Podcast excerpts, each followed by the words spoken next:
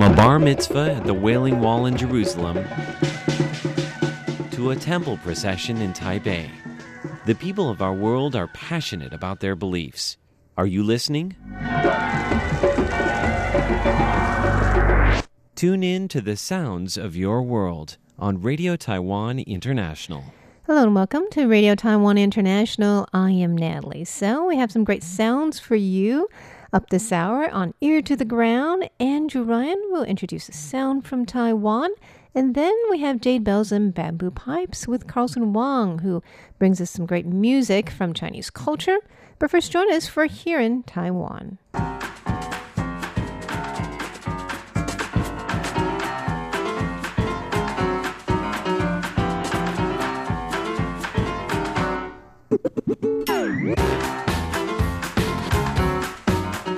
Welcome to Here in Taiwan. It's Wednesday, July 24th, and in the studio we have Jake Chen, Hello.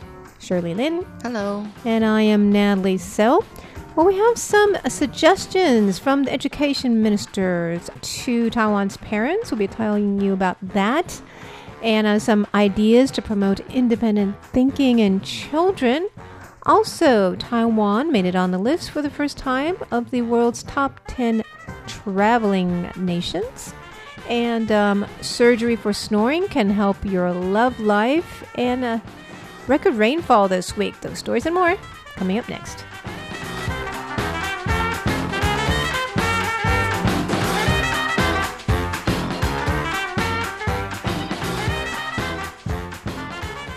Okay, so the education minister has some advice for parents. Let's hear it. Right. So uh, this is Pan Wen-zhong, the Minister of Education.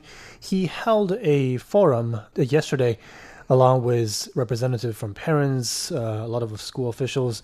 So basically, during summertime every year, this is where the Education Ministry sort of hold forums like this uh, to discuss on how they're going to change their sort of plan for education moving forward. That's good. Yeah. So one of the things that he brought up that I felt was pretty interesting is that he advised parents and and some uh, students who were there as well to not resort to cram schools to their sort of first and immediate resort to boost their their marks. Which I think to anybody who have listened to our show in the past, cram school is pretty popular here in Taiwan. Well, I think a lot of people, uh, students, right, from junior high to high school, they feel like they have to go Yeah. because everyone else is going. E- Yeah. Even the ones Peer with good, pressure. even the good ones with good grades, they still feel like, well, like you said, everybody else is going. I have to be part of this. So the education minister said that I, I hope uh, teachers can work with students to enforce. He brought up a new concept called qualitative education. So education's on, I guess, your abilities other than your academic abilities. Oh, just right? your character, Cha- right? yeah, character. Yes. Uh, and, and because that in the long run boosts uh, students' capability to sort of understand and to, to comprehend and to absorb knowledge and to build their own, their own their own system in their in their head. So I like the way he said it. I like the goal that he has set. Uh, I've yet to seen again. This is probably a big uh, project undertaking. How he's going to do that, or how his team's going to do that. Well, one thing I'm thinking is that I think children should be encouraged to do some kind of sports. Um, Oh, yeah. Yeah, it's not just study, study, study. You know, it makes a, a boring child, but also um, exercising helps boost their brain function Dopamine. and teaches true. them discipline. Yeah. You know, Right. like and so I think I think that's more encouraged, like in Western countries, but not so in these Asian countries. But yeah, I think that should be the idea is that exercising makes a, a child a more healthy child, you know, both brain, uh, mind wise and also physically. Yeah. Right, emotionally too. Yeah, yeah, yeah, yeah. You know, it's it's good for every part of your of your person, right? And even for us adults, right? We need our exercise too. It's the same Yeah. thing. literally it's good for everything that you can think of. So, Right. and, and that includes how sort of efficiently you can study as well. And I bet So- Taiwan would have a lot more um, world class athletes if there were more opportunities for young people. I mean, we do have some world class athletes, but I mean, if this was more encouraged, you know, ever since their childhood, I think there would be even more. Yeah, that you know what So- that could be a pragmatic sort of uh, way to to to start pushing this. You know, I don't think he mentioned that, but I remember I did a, a video a couple of weeks ago uh, where the WHO did an international uh, study on the average uh, number of hours of working out, and Taiwan I think ranks among the lowest countries. Yeah, Really? the That's world. sad. I'm which not is- surprised. Yeah, we sort of exercise like one sixth of, of what a, I think an American kid would do. Oh, are you talking about children? Children, yeah, I think Right. it was elementary and middle school students. So I think, I mean, it's not that they don't like to do it. It's just they, they, they don't have the time or mm. the opportunity. And also, it affects their eyesight as well. yeah, So they're not out in the open. you Right. know. They're always looking at the books in the classroom, at a cram school, after school. So, I mean, I think it's great that the education minister is saying this, but how will, in the world will he change this whole culture? That's a wholly different Yeah. question, right? Yeah. It's true. yeah, definitely.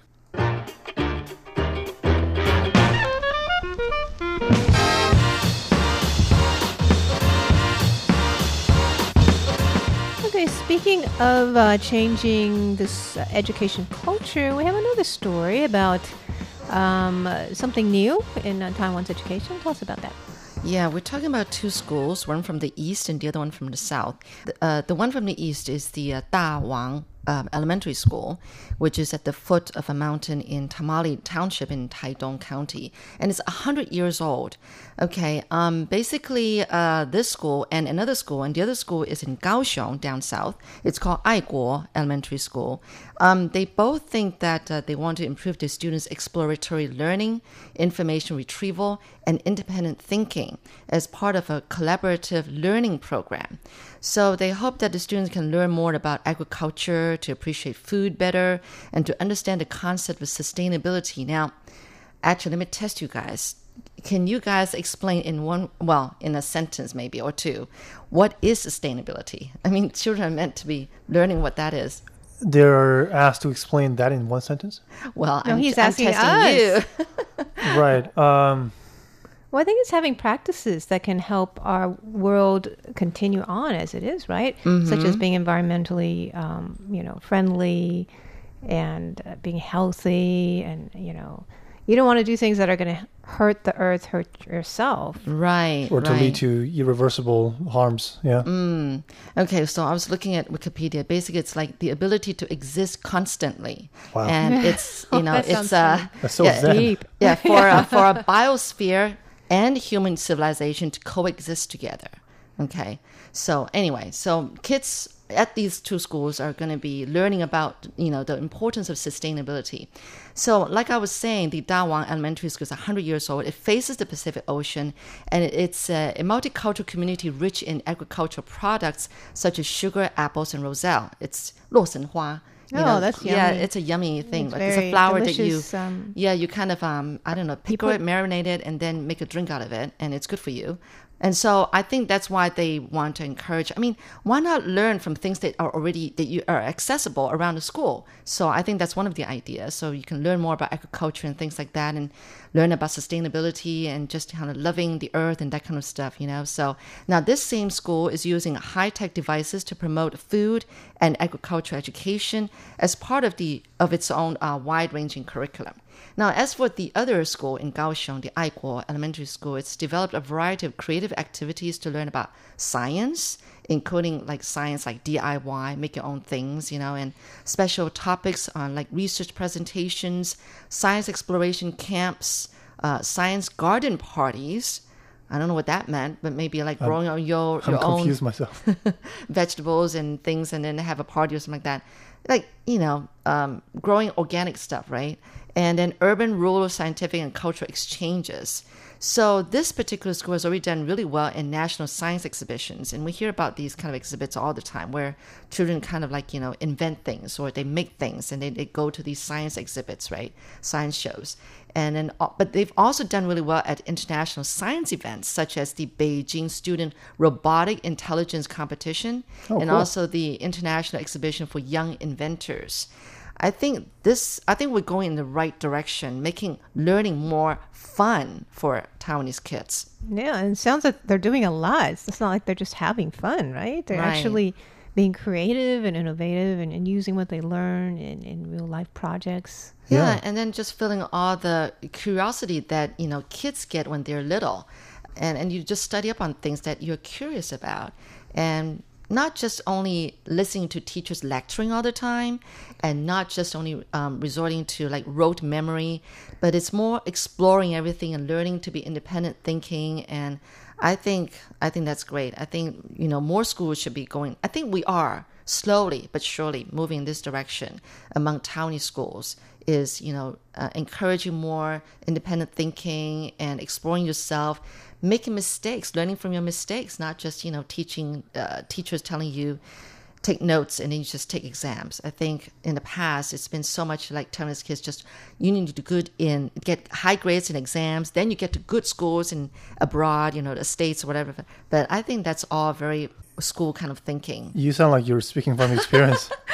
i am. Why the rich details? Should I, I know that I went to um, I brought my kids to uh, this um, what was it now kindergarten. It was more for fun, and it, they're, they're often going on like you know excursion trips. It's more like a fun kindergarten rather than just already learning the bubble the phonetics from Oh, yeah. when they're kindergarten. Cool. And I did worry that my, my kids, when they go to first grade, if they're going to not be able to catch up with learning phonetics. But I, I didn't have to worry that much because it took them three months to get it just right on par as all the other kids. And now their Chinese is perfect, right? They're adults and they're fine, right? yeah, you know, so. okay. Yeah, it's great. It's great to hear um, of different schools trying a lot of different things. There's a lot of potential out there in our kids. I think we should encourage them to use it.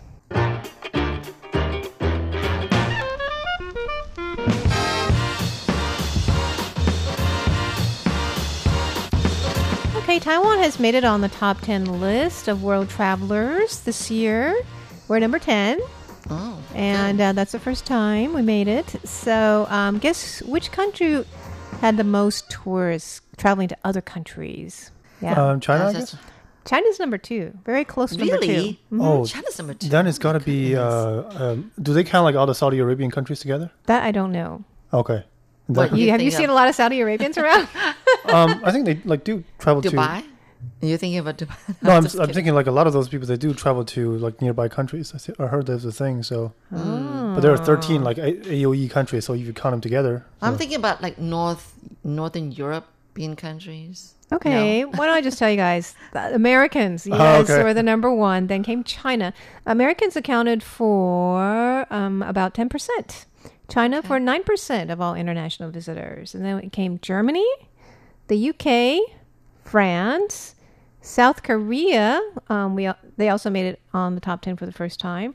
Then Japan at around 3.1%, Canada, Russia, and then Taiwan. So this list is for countries and regions with the most like Travelers. The, the most travelers. Go, yeah, going this is actually um, a survey done by Mastercard. So I think they're using their own data to see who's been traveling, uh, Who's of- been using their their customers probably, and how much they're spending. abroad. Okay. Right. So actually, it, it's basically the trend is there's a lot more Asians traveling, and we're included in that trend. China, South Korea, Ja- Japanese people, Taiwanese people, they've counted for 19% of all the money spent by tourists around the world. And 10 years ago, it was only 11%. So we're big spenders, put it that way. Yeah, we love the Chinese tourists when they Going up the going up the yeah, ranks. spend a lot of money. I think And- it's good for Taiwanese people. I mean, we need to travel more abroad and see the world because That's true. we're so limited to just our tiny little island, and we think that we're so great. I mean, we are great in a lot of areas. I don't think everyone thinks we're so great either. really, a lot, a lot of people complain about Taiwan as well. I, I like the. well, maybe uh, Shirley thinks we're so great. I like the honesty. Yeah. For- I like the honesty from both sides. and then what? Please carry on. But I mean, we have a lot of potential, you know. And uh, but uh, I think uh, Taiwanese people need to get out more and see the world and learn more Sure. and expand their horizon. Yeah. That's true. I, and it seems that a lot of young people do that. I mean, they they spend all their money on traveling. I mean, Oh yeah. you know, and that's their big thing, and they do it every year, and they've been all over the world. I mean, that seems like a trend, like more than it was uh, a couple decades ago. I think it's just the last uh, several years that uh, sort of discussions and, and services that pertain to like sort of catering to young people who travel either near or far has been really booming. Right. Yeah, I've seen that definitely. So, like when I mentioned um, I'm going to Northern Europe, and then my neighbor and this person and this person, my, you know, they, they've all been there already. Like, oh, I've been there, I've done this and done that. like, Wow, I didn't know everybody was so well traveled around me. Yeah. I So- think that's good. But That's I a think it's trend. good. I mean, Yes. it really opens your eyes up to the world around you. Lots of fun too. Yeah.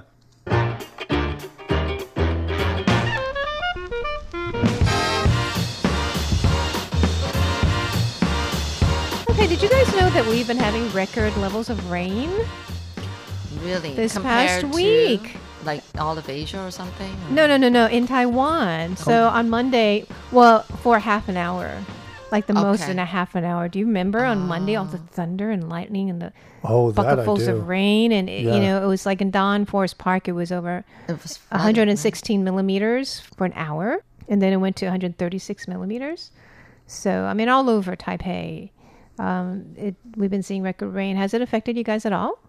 No, good thing we were here. We were here actually working. so we're But we it were was hard to hear each other. We're talking, and then you hear this thunder and lightning. Yeah, Right, and I- the pouring rain makes a loud noise. Yes, Yeah, definitely. I was indoors too, so I wasn't really affected, but it was something to see. I know. To think that you know downtown Taipei got sort of like, Flooded. it got kind of Flooded, flooded too. you know. Yes, In certain couple not to the point where it's like you know too too devastating, but still. I mean, cars. I think some cars. It, it was Oh, dangerous. some cars, I'm sure, got flooded Got too. flooded they got like their wheels halfway, their tires halfway flooded. yeah, it can Yeah. be dangerous to drive in lots of water. So, but actually, I like the rain. Not that much rain, but a little rain here and there because Yeah, it's it so cools hot. everything down. Yeah, Yeah. and it's I think the humidity that's that's killing us. So after every rain, it's become so I think relatively Chill, fresh. right? Yeah, Yeah. you feel much more refreshed. Mm. Anyways, um, yeah, I hope we have just the right amount of rain. At the right time.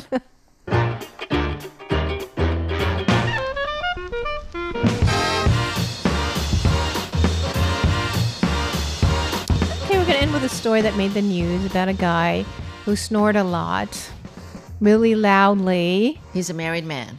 Um, no, he's single. I guess for a reason. Yeah, he said, you know, his snoring problem kept him from finding a partner. Oh, Oh, 38 year old guy.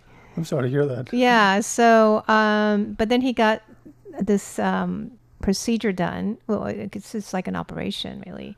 His uvula, that thing that hangs down at the back of your throat, you know, it was too slack. So he had mild sleep apnea.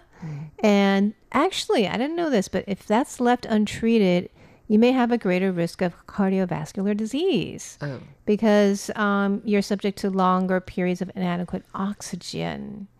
So, um, so we're right, worried about our husbands, right? Yes, I'm worried for my husband. Yes, as he grows older, he you know his snoring Snores gets a little more. louder. Why is it that men do that oh, as they get older? My husband too. Maybe they got more flab Oh, oh, yeah, it does. I the mean, back of their uh, throat or something. I don't know. um, yeah, being overweight makes it worse. Um, Oh, other yes. common causes are a large tongue, tongue-based Mm. obstruction, a stuffed nose, and obesity. Also, if you drink or take sedatives, that can worsen snoring. But you can get a procedure to um, make it better. So people may consider that. yeah, um, I've been using earplugs. Really? Yeah, It's these that bad? foamy kind of earplugs. They work really well. Really? Um, Maybe yeah, I should try am that. so glad I got them. I don't know where they came from. I think it was like you know, they came with a swim cap or something like that. Do you, Oh. do you wake your husband up when he snores? I used to. I would just shake him and then make sure he turned the other side so he doesn't snore right into my ears, you know. and so I, I've been wearing these earplugs and they're so great. They're foamy, so you're supposed to squeeze it Before and you plug it in, plug it in, right. so that it expands, and Ah, then you I can hear your that. own hearing. I mean, hear your own breathing Inside your skull, helps- yeah. yeah, but it helps. Are you serious? I don't know. It just helps me sleep because and it's then, so rhythmic. I don't know why.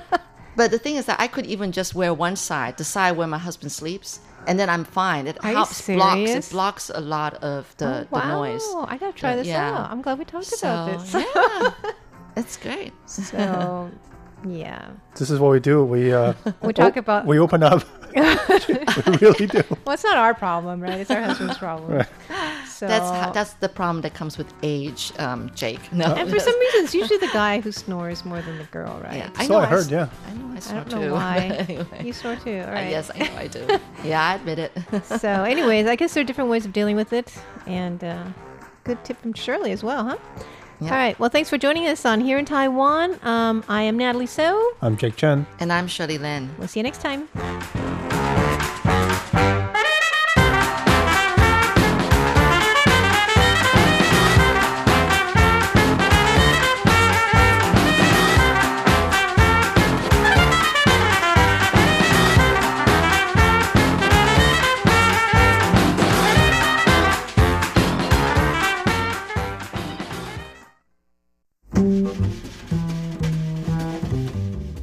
It's dusk on a mild fall night in Taipei, and at the base of the mountains, at the edge of the city, the frogs begin their nightly chorus. I'm Andrew Ryan, and in today's Ear to the Ground, the Taipei tree frogs are getting ready for bed. 贴紧台湾的羊耳朵，an ear to the ground。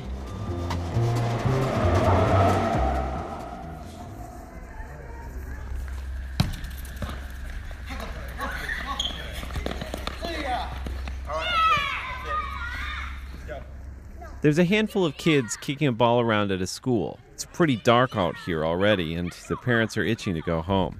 It is a school night, after all, and these kids are going to have to be here bright and early the next morning. This is Zhinan Elementary, a tiny school that's located barely out of reach of Taipei City, maybe just two or three minutes up the mountains from the nearest residential area. There's a row of palm trees out front, and the school is surrounded on three sides by nothing but green. Out back, there's a creek that swells after each rain. Once a year, the whole school, teachers, principals, students, everyone except for one person will go river tracing, climbing over the rocks as they follow the water upstream. I hear that the teachers play rock, paper, scissors to decide who has to stay behind and mind the school this year. Everywhere you turn, there are signs of nature, barely held at bay by the perimeter of the school. That's something you almost never see at the public schools in Taipei, especially the ones located in the more urban parts of the city. Here, as you can hear, there are frogs living right on campus. These ones are Taipei tree frogs. They're one of the only living things named after the city itself. As I draw near, the frogs grow silent. They sense an intruder.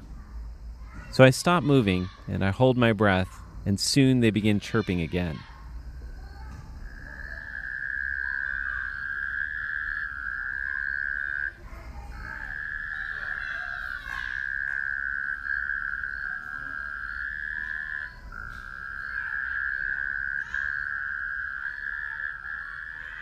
Before we leave, I go back to see if my godson Kiernan wants to come out back and hear the frogs. He's five. It turns out he has other plans for me. He grabs my hand and pulls me over to the planters where the kids are growing big leafy greens. Apparently, he was involved in that and he gets to work pulling out the weeds. If you wash the veggies, you can eat them directly, he says. What is it? It's Vegetables? yeah, And you made this? Yeah. Oh, that's great. What else do you do back here? These are all the different kinds of vegetables. Yeah. I did this. You did this? What kind of vegetable is this? The lettuce? 要洗一洗，然后洗一洗，洗一洗，然后煮一煮，还是直接吃？煮一煮，直接煮一煮，煮一煮就可以吃。就可以吃啊。Yeah. You hear the sounds of the frogs? They're so loud. What do you think the frogs are saying? Are they saying it's time for dinner? it's going. What do you think they're saying? It's time to go to bed. Time to go to bed? You think the frogs go to bed now? Mm. What do you think the frogs have for dinner? Uh, mouse. Mouse? Yeah. Maybe they had some insects, What is? like mosquitoes. 有吃蚊子。Oh yeah. Yeah, yummy You're a good worker. You know that? You're a good worker. As I chat with him, I realize that my internal speed, my heart rate, my pace of breathing, everything slowed down. I'm more focused than I usually am in the city, and I barely even notice the sounds of the soccer game out front. Do you hear him? Where is he? As we head back to the other kids, I realize something very interesting. I'd brought Kiernan out here to listen to the sounds of the frogs, but instead, I'm treated to a glimpse of the inner world of a child. With an ear to the ground, I'm Andrew Ryan. Next time the frog will come out. They come out at nighttime?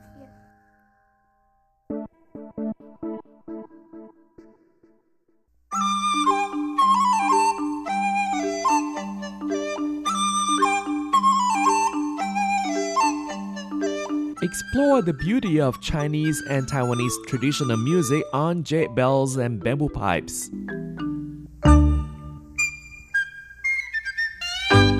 Hello and welcome to this week's Jade Bells and Bamboo Pipes. I'm Carlson Wong, and on today's show, we'll be listening to music based on a painting Qingming Festival of Bianliang River. And first, let's take a listen to the countryside of Bianliang in Qingming Festival.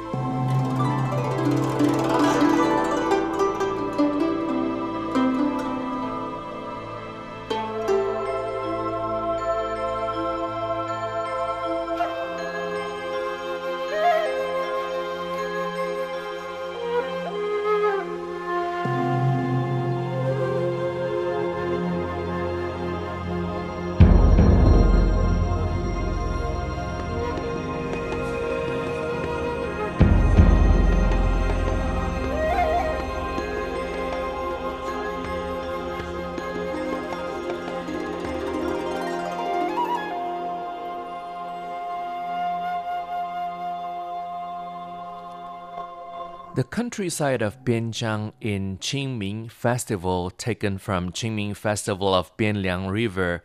And next, we'll listen to Enjoying the Spring to go for a walk in the countryside at Qingming Festival. The zheng instrument brings us to Qingming Festival, and the melody played by the pipa describes the scenery in the suburbs.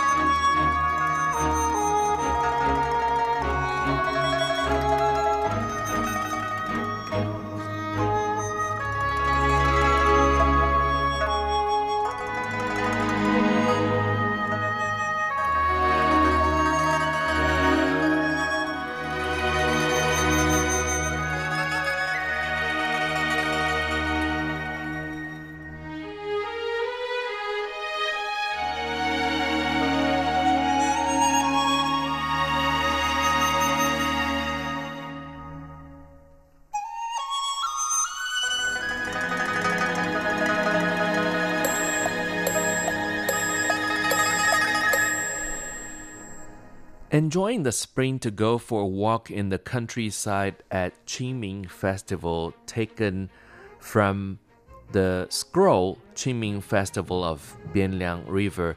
And next, we'll listen to onlookers gathered around the offstage, and you may actually see this in the painting yourself. The string ensemble plays the rapid groove to make this part a typical movie composition to let us imagine the offstage with onlookers.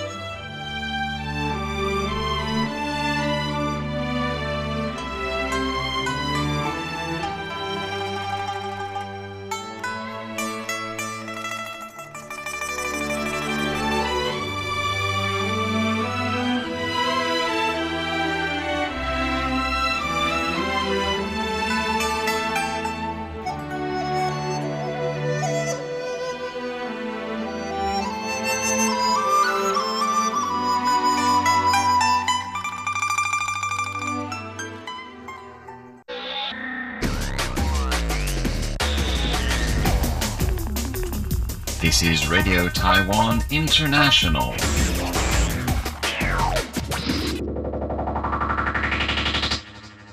And again, you're listening to Jade Bells and Bamboo Pipes. I'm Carl Carlson Wong, and today we feature music portraying Qingming Festival of Bianliang River that's based on the picture scroll of the same name. And this music is performed by Asia Philharmonic Symphony Orchestra and conducted by Huang Lijie.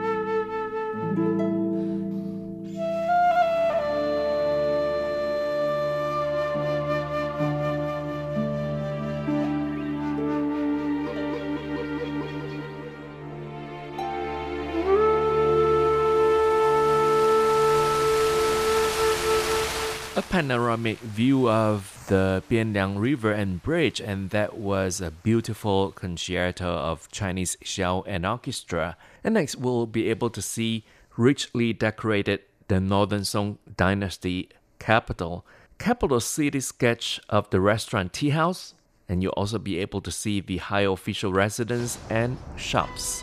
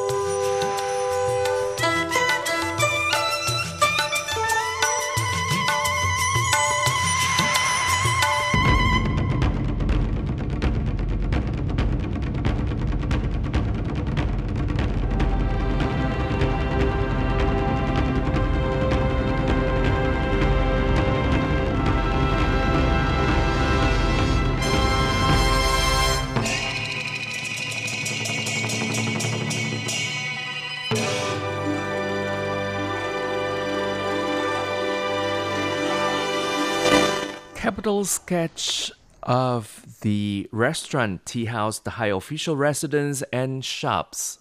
And we'll wrap up this week's Jade Bells and Bamboo Pipes with this music, All Walks of Life, The Gentleman and Farmer's Life. Thank you for listening. For comments and suggestions, please write to P.O. Box 123-199 Taipei, Taiwan. And our email address is rti at rti.org.tw. I'm Carlson Wong. Once again, thank you for listening. I'll see you next week. Take. Goodbye.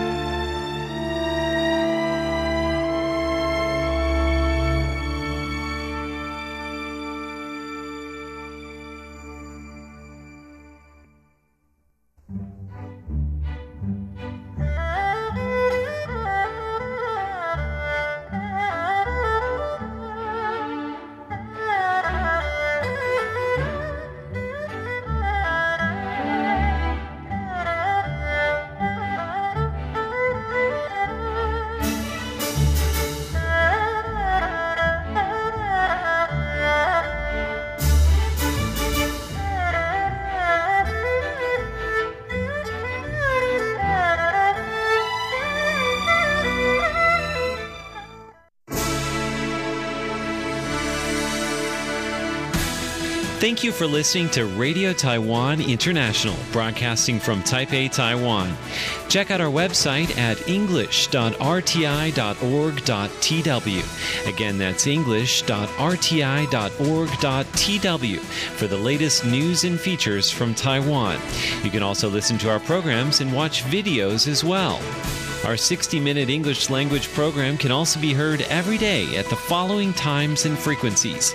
In southern China and South Asia from 1600 to 1700 UTC on 6180 kilohertz. Again, that's in southern China and South Asia from 1600 to 1700 UTC on 6180 kilohertz. And in Southeast Asia from 0300 to 0400 UTC on 15320 Again, that's in Southeast Asia from 0300 to 0400 UTC on 15320 kilohertz. We'd love to hear from you.